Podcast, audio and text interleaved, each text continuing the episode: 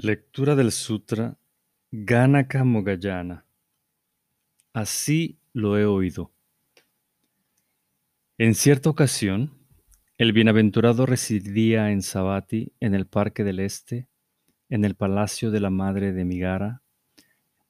Entonces, el brahmin Mogayana, que era contable, fue donde estaba el bienaventurado. Se le acercó e intercambió saludos con él. Terminada aquella charla amigable y cortés, se sentó a un lado. Una vez sentado a un lado, el brahmin le dijo, Maestro Gotama, de la misma manera que en este palacio de la madre de Migara puede apreciarse que ha habido práctica gradual, acción gradual y camino gradual, es decir, desde lo más bajo hasta el último tramo de escaleras, igualmente entre estos brahmines puede apreciarse que hay práctica gradual, acción gradual y camino gradual en sus estudios. Igualmente, entre arqueros puede apreciarse que hay práctica gradual, acción gradual y camino gradual en aprender el tiro con arco.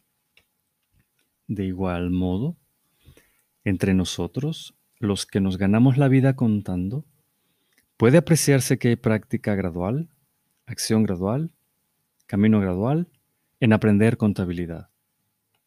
Cuando tenemos un aprendiz, lo primero que le enseñamos es contar un 1, 2 doces, 3 treces, 4 cuatros, 5 cinco, 6 seis, 7 siete, ocho ochos, nueve nueves, diez dieces, y también le enseñamos a que cuente hasta cien.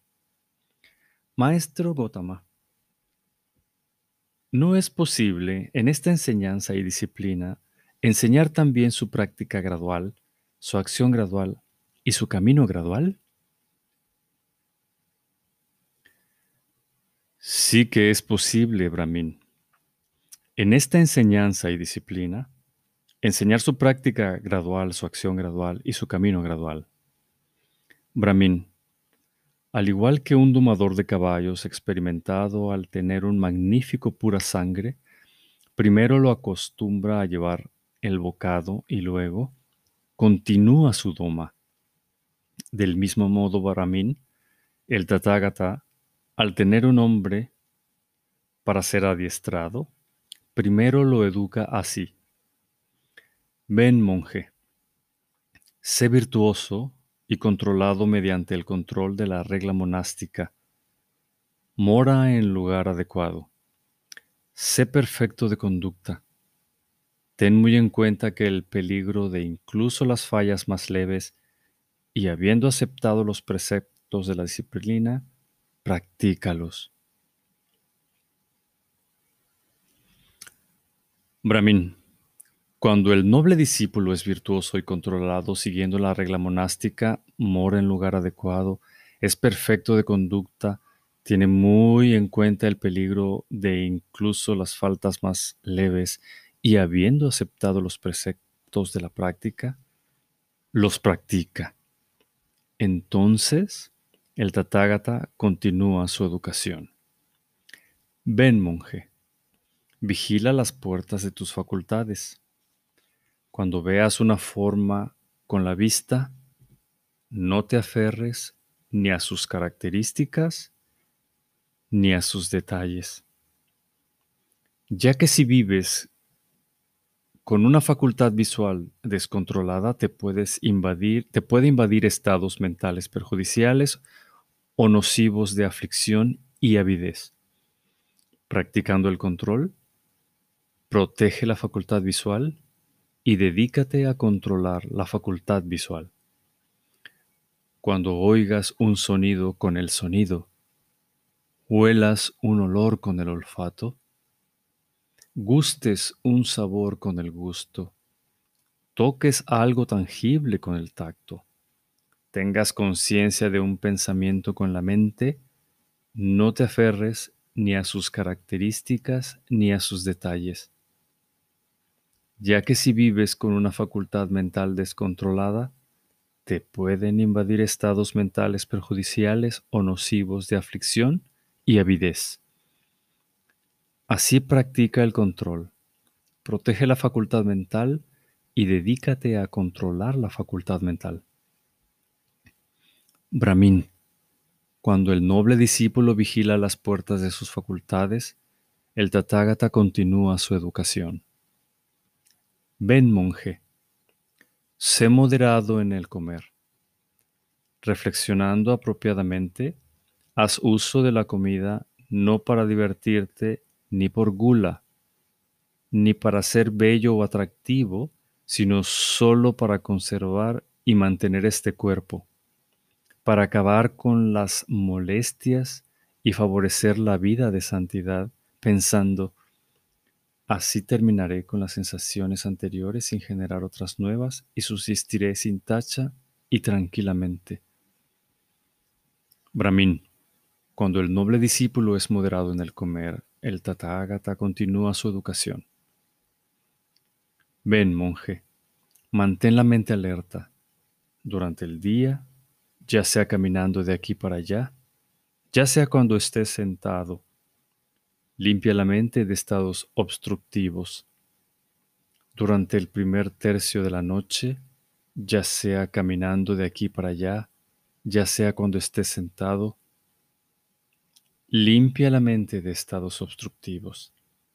En el segundo tercio de la noche, échate sobre el costado derecho en la postura de león con una pierna sobre la otra atento y lúcido, habiendo determinada la hora a la que te vas a levantar. Durante el último tercio de la noche, tras levantarte, ya sea caminando de aquí para allá, ya sea cuando estés sentado, limpia la mente de estados obstructivos. Brahmin. Cuando el noble discípulo mantiene la mente alerta, el Tathagata continúa su educación.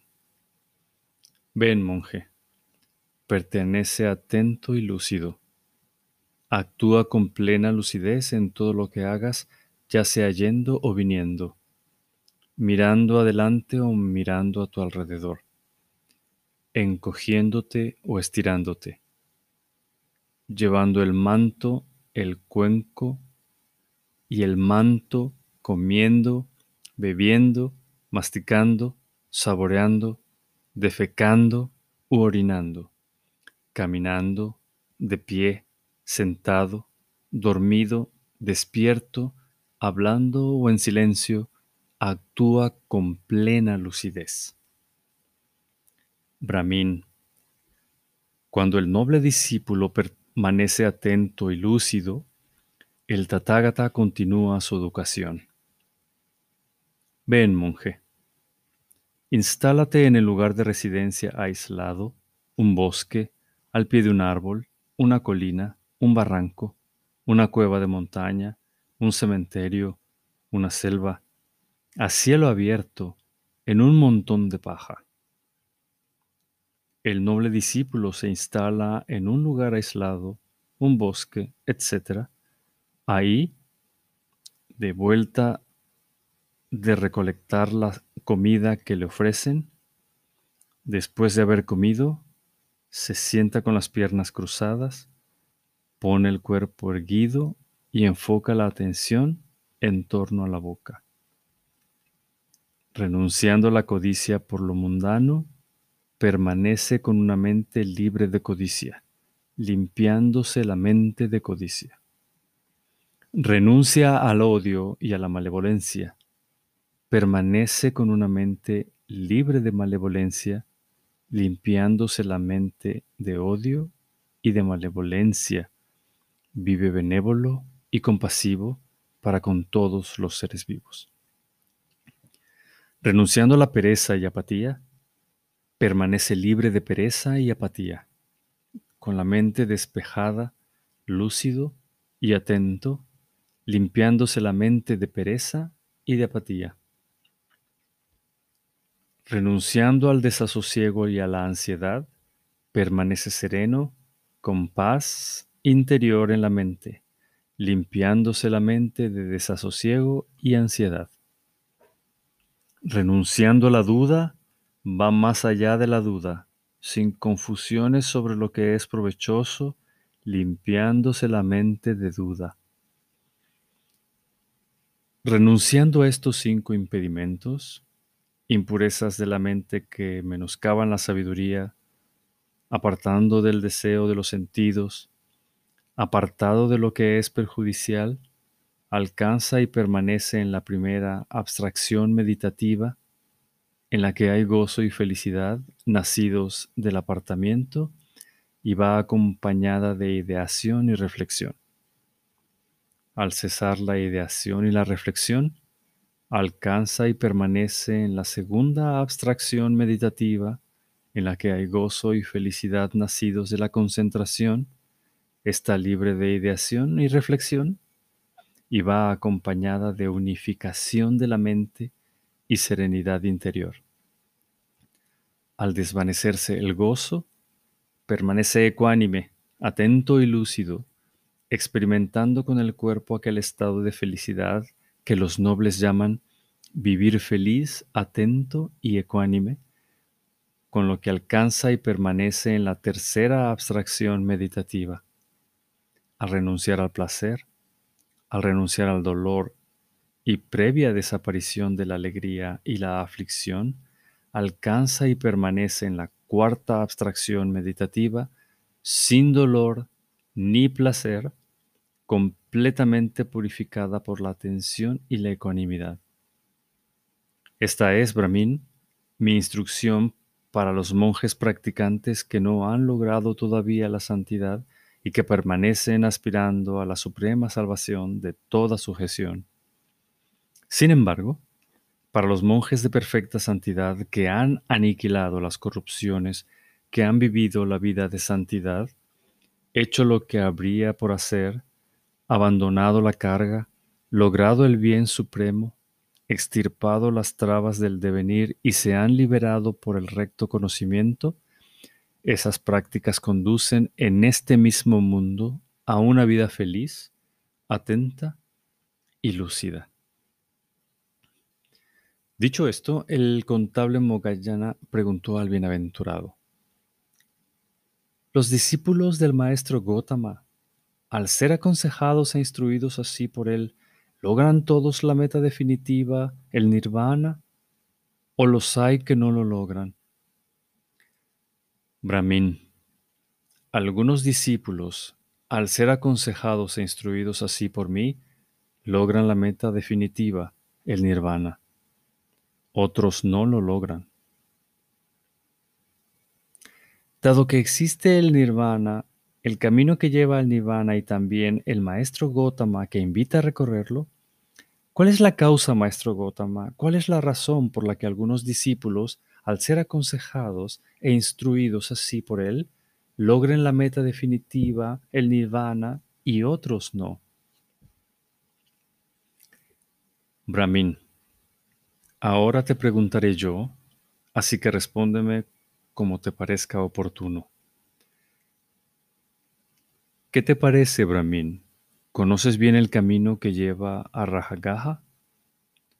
Sí, maestro, conozco bien el camino que lleva a Rajagaha. ¿Qué te parece, Brahmin? Imagina que llega un hombre que quiere ir a Rajagaha, se acerca a ti y te dice, Venerable Señor, desearía ir a Rajagaha, indíqueme el camino a Rajagaha. Entonces tú le dices, Buen hombre, este es el camino que va a Rajagaja. Ve por él un trecho y cuando hayas recorrido un trecho verás una aldea. Sigue un poco más y cuando hayas recorrido otro trecho verás un pueblo. Sigue aún un poco más y cuando hayas recorrido otro trecho verás Rajagaja con sus maravillosos parques y arboledas, con sus maravillosas praderas y estanques. He, y aconsejado e instruido así por ti, este toma el camino equivocado y se va hacia el oeste.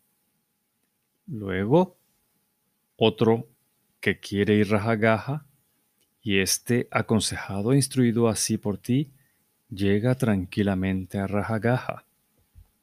Ahora bien, Brahmin, dado que existe Rajagaha, el camino que lleva a Rajagaha, y también tú que invitas a recorrerlo, ¿cuál es la causa, Brahmin?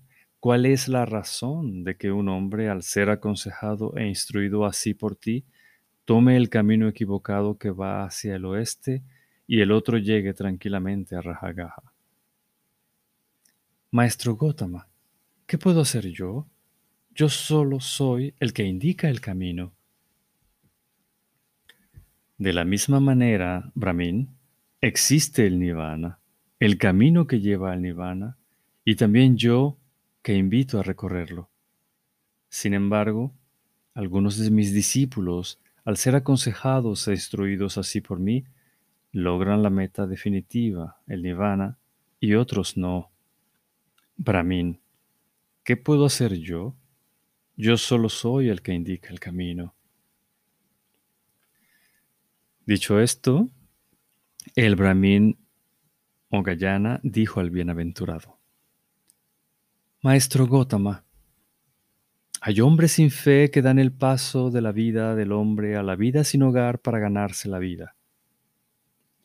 Esos son embaucadores, hipócritas, truanes, desequilibrados, insolentes, veleidosos, groseros, charlatanes. No vigilan las puertas de sus facultades, desconocen la moderación en el comer, no mantienen sus mentes despiertas, no tienen interés por la vida retirada, ni mucho respeto por la práctica. Son dados a los excesos y a la laxitud. Son los primeros en caer en error y los últimos en retirarse a meditar son vagos, con poca energía, distraídos, sin lucidez, de mente dispersa y descarriada, de escasa sabiduría, cerrados al aprendizaje. El maestro Gotama no convive con ellos. Sin embargo, hay hijos de familia con fe que dan el paso de la vida del hogar a la vida sin hogar. Esos no son embaucadores hipócritas, truanes, desequilibrados, insolentes, veleidosos, groseros, charlatanes. Esos vigilan las puertas de sus facultades, conocen la moderación en el comer, mantienen sus mentes despiertas, tienen interés por la vida retirada y mucho respeto por la práctica. No son dados a los excesos ni a la laxitud, son los últimos en caer en error y los primeros en retirarse a meditar.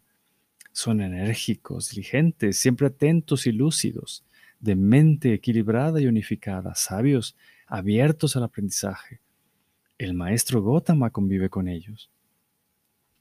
Maestro Gotama, de la misma forma que del aroma de la raíz de la goma arábica se dice que es el mejor de los aromas de raíces, del aroma de la madera de sándalo se dice que es el mejor de los aromas de madera, y del aroma del jazmín se dice que es el mejor de los aromas de las flores. Igualmente, del consejo del maestro Gotama se dice que es el supremo entre las enseñanzas de nuestros tiempos. Excelente maestro Gotama, excelente maestro Gotama. En verdad, maestro Gotama, como uno que levanta lo caído, o revela lo oculto, o indica el camino al extraviado, o alza un candil en la oscuridad pensando, los que tengan ojos que vean, Así es como el bienaventurado explica la enseñanza de diversas maneras. Yo voy por refugio al maestro Gotama, a la enseñanza y a la comunidad de monjes.